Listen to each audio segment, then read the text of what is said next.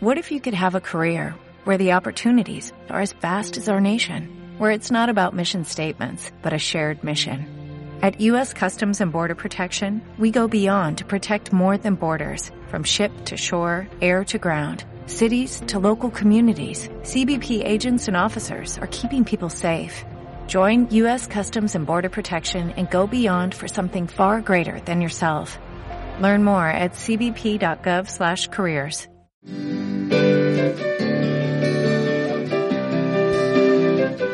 Bienvenidos a este viaje a Ítaca.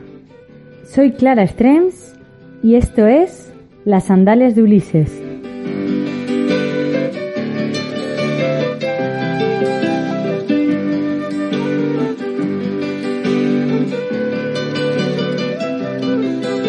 En el programa de hoy os quiero llevar a un lugar muy especial de Lituania.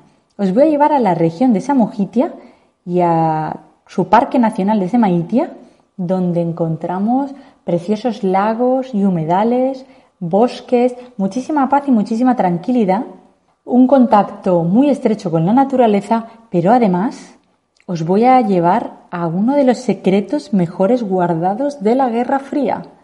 Bienvenidos al programa de hoy. Hoy descubriremos el Parque Nacional de Samogitia, en Lituania.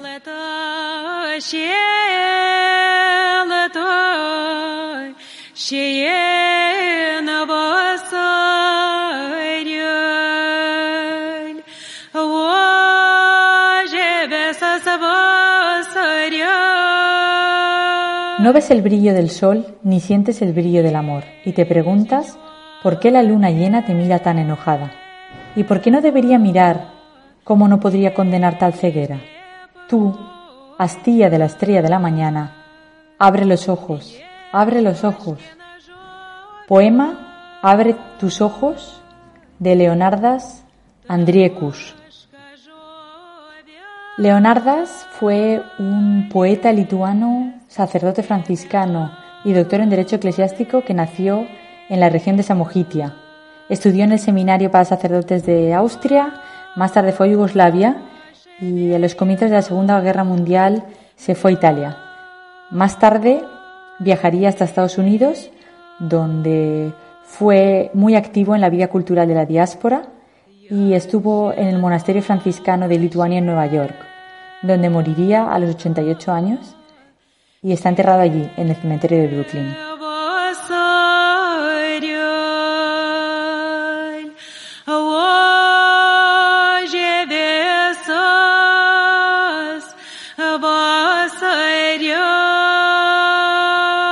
En todos los programas en los que os he hablado de Lituania, siempre os digo que Lituania es para mí el paraíso del slow travel, viajar despacio y disfrutar de la naturaleza.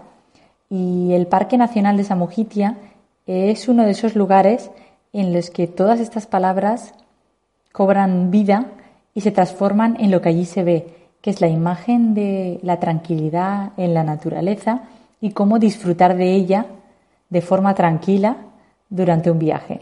Así que os voy a contar un poquito mi experiencia eh, aunque fue breve, pero que me gustó muchísimo de la región de Samogitia. El paisaje no podía ser más bonito. Una cortina de árboles custodiaba la carretera, mientras a nuestro paso el sol iba cayendo poco a poco. Pero de repente un hueco se abrió entre la espesura y nos regaló una de las más bellas estampas de todo el recorrido. Un precioso atardecer en el Parque Nacional de Samogitia. El sol brillante se reflejaba en el lago a modo de espejo e iba tiñendo el cielo de tonos anaranjados que se iban tornando cada vez más rojizos. El espectáculo no podía ser más cautivador. Se hizo el silencio y fue un ¡Ah! ¡Qué bonito! Es difícil definirlo con, con palabras, pero seguía un poco así. Y ya finalmente llegamos al alojamiento y el sol desapareció por completo en el lago Plateilia y un oscuro manto lo cubrió todo. Era ya de noche y habíamos llegado al alojamiento rural, que es la mejor forma de alojarse en el Parque Nacional de Cemaitia para disfrutar de la cultura tradicional de allí, que es diferente, es una región bastante diferente comparado con el resto de Lituania, más por su contexto histórico. Ellos dicen que tienen una personalidad particular, además tienen un idioma un poco distinto, que aún se habla bastante, y ellos dicen además que su personalidad es muy definida en comparación, pero viven en perfecta armonía en Lituania todos y de hecho ellos se sienten muy muy lituanos, pero por su contexto histórico es un poquito más particular eh, la región de Samogitia, por su historia contra la orden teutónica. Entonces la cena de aquella noche prometía bastante. En la casa rural la, la mujer nos preparó una cena muy, muy tradicional y muy especial. Era un alojamiento que tenía varias casitas de madera y todas estaban junto al lago. Y tanto la madre como la hija eran las anfitrionas del alojamiento. Entramos a la sala, el, pequeño comedor, y solo unas pocas velas iluminaban la estancia. Así que podéis imaginar una larga mesa con platos de barro distribuidos y como iluminación solo unas velas en el centro. La anfitriona había preparado la mesa siguiendo todo un ritual y ese mismo ritual se seguiría en la propia cena. Había que seguir las instrucciones y comerse, sobre todo para disfrutar de los sabores y además porque iba explicando constantemente en qué consistía cada comida, cómo se comía antaño, eh, cómo mezclar los sabores y todo eso formaba parte de la magia de aquella cena. Eh, los únicos cubiertos eran una sola pieza de madera, que en un extremo era una cuchara y en el otro hacía los efectos de cuchillo, era más afilado. Tal y como los tallaba su padre tiempo atrás. Y además las, las, patatas estaban dentro de unas bolsas, una especie de sacos de papel grueso para que se conservara su calor. Así que además de ser comida tradicional era totalmente ecológico. Y la dueña de la casa nos iba relatando en, en idioma samujitiano cómo era la vida en aquellos tiempos en la región, cómo se comía y sobre todo cómo se cocinaba. Esta región además es muy particular porque fue la última región europea que adoptó el cristianismo. Y entre risas la mujer nos decía, eh, se nos conoce por ser muy testarudos, aún ahora. Eso mismo debieron pensar los caballeros de la orden teutónica, que sufrieron bastante con la resistencia del pueblo samogitio. Su hija nos iba, nos iba haciendo de traductora al inglés, pero la verdad es que determinadas expresiones y determinadas emociones se entendían sin necesidad de, traducción. Recuerdo especialmente esa cena como si fuera ayer. Eh, hay un plato que recuerdo mucho con una combinación que fue la del queso con miel y luego además el ritual de oler el vodka y el vodka olía a pan porque estaba hecho con centeno. Así que digamos que más que una cena fue una experiencia global, como lo sería realmente en la región. Así que si esperáis ver solo un parque nacional y un parque natural, eh, os estáis perdiendo muchas cosas. La región de Samogitia hay que experimentarla en su conjunto. Y ahora os contaré además porque tiene muchos secretos.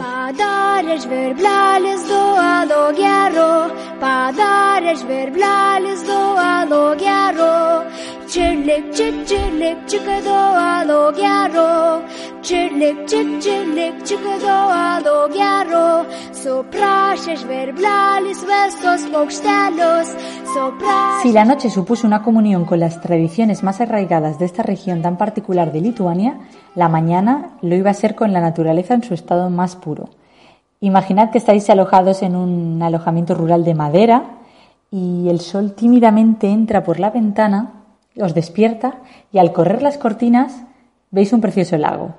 Así eran las vistas ya desde buena mañana. Todo lo que por la noche no se podía ver, de día los verdes recobraban todas sus tonalidades.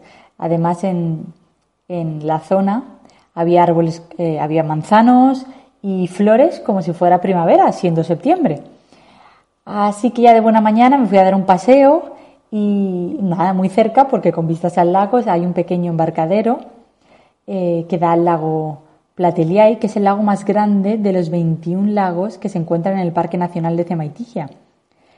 Este precioso lago tiene siete islas y cubre unos 12 kilómetros cuadrados y llega a alcanzar en algunas zonas hasta los 43 metros de profundidad.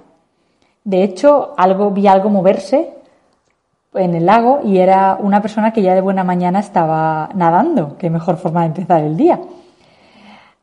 Así que ese paisaje transmitía muchísima paz, porque estar en el embarcadero y ver directamente cómo el sol va subiendo y va cambiando las tonalidades y hay muchísima tranquilidad. Imagino, en verano hay más vida porque se pueden hacer algunas actividades en el lago, además de, de rutas en bici, trekking, paseos en barca, pesca. Ahora no había mucha gente, así que estaba muy, muy, muy tranquilo. Y eso es a lo que me refiero de los pequeños placeres de la naturaleza que ofrece Lituania. Y este lago es uno de ellos, es el noveno lago más grande de Lituania. Pero el Parque Nacional de Samogitia tiene otras muchas cosas que ver. Imagino que habréis oído que digo eh, Zemaitia o Samogitia porque es la traducción, de, se conoce de las dos formas. Samogitia también es la región y el Parque Nacional de Zemaitia, y que probablemente la pronunciación no sé si será correcta, pero es en lituano. Es una de las maravillas naturales de Lituania eh, su área comprende 1.389 hectáreas y tiene un total de 11 reservas naturales.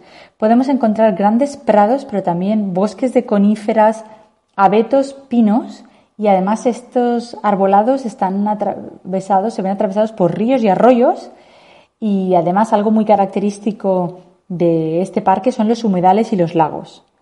Pero más allá del patrimonio natural, Cemaitigia tiene también un patrimonio cultural particular muy valioso, como son los antiguos asentamientos y restos arqueológicos únicos, de los que hoy solo quedan algunos pilares y unas pequeñas cruces y algunos pequeños cementerios.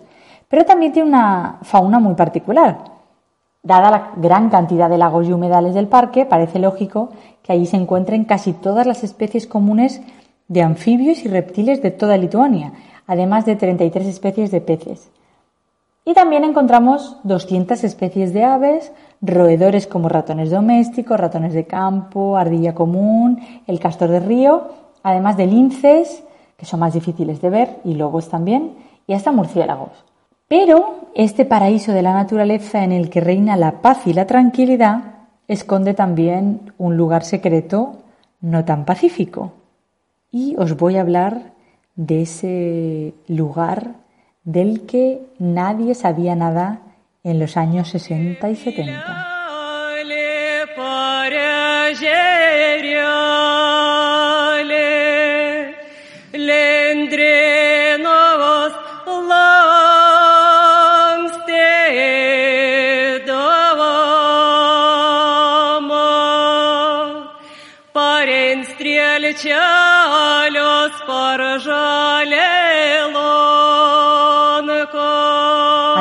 Oculto en el corazón de la naturaleza más sigilosa, se encuentra una antigua base soviética de misiles nucleares.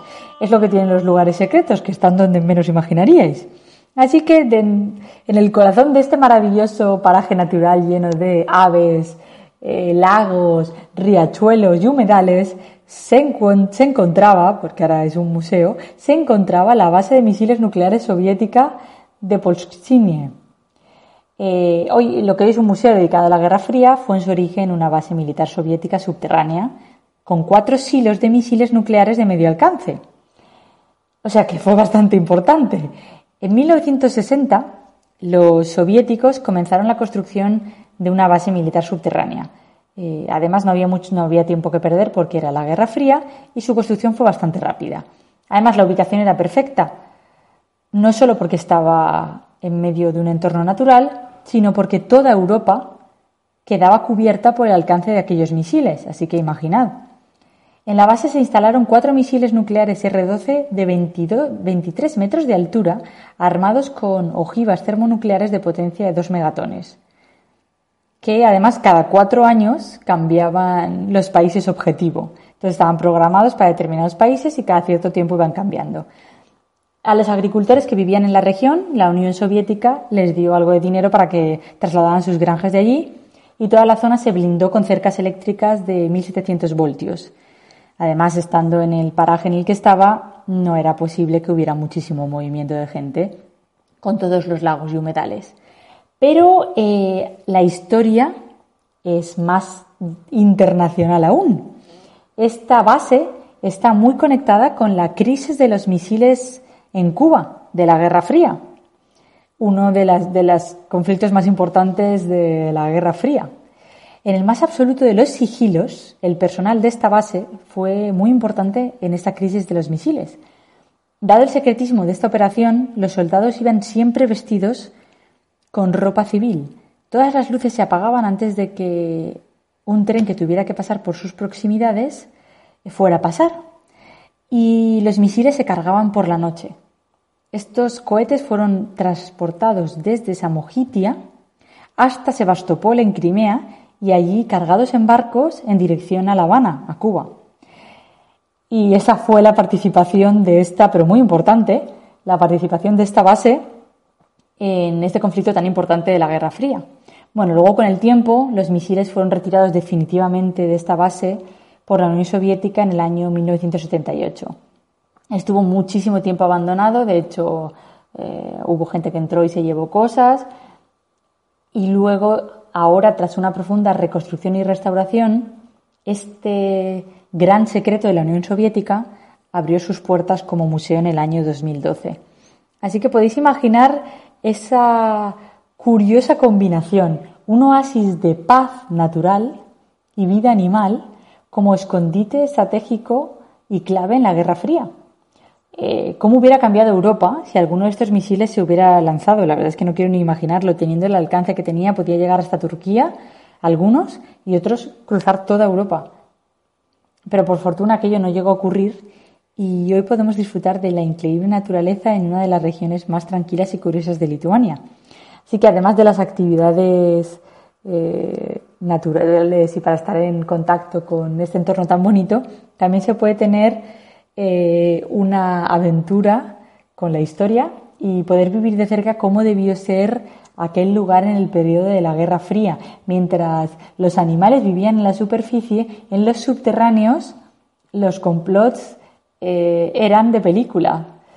Así que esta es una de las curiosidades de esta zona tan tranquila, tan tranquila de, de Lituania. Y es además uno de los atardeceres más bonitos que se pueden ver en el país. Es uno de los tantos parajes mm, naturales que tiene Lituania muy, muy bonitos y diferentes, porque además la, Lituania tiene eh, parques nacionales de costa, luego este de lagos, luego algunos de bosque. A pesar de ser un país aparentemente pequeño, tiene muchísima riqueza natural y especialmente está muy vinculado a la forma de pensar y al carácter de los lituanos que tienen una relación muy estrecha con la naturaleza la cuidan mucho y además disfrutan eh, mucho de ella en primera persona, se sienten muy, muy conectados. Sí que es un lugar menos famoso del país, pero recomiendo muchísimo la visita y sobre todo la experiencia que supone vivirlo y estar, aunque se pueden hacer excursiones de un día, realmente queda muy, es, es muy agotador hacer una excursión ir y volver, lo mejor para vivir la experiencia es alojarse en alguno de las casas rurales o alojamientos rurales que hay, que son muchísimos, y la mayoría dan al lago y son de casitas de madera o de pequeños mm, alojamientos de muy pocas habitaciones y se disfruta no solo de la naturaleza, sino además de la cultura de aquella, de esta región tan particular. Espero que hayáis disfrutado del programa de hoy y hayáis descubierto una Lituania un tanto diferente.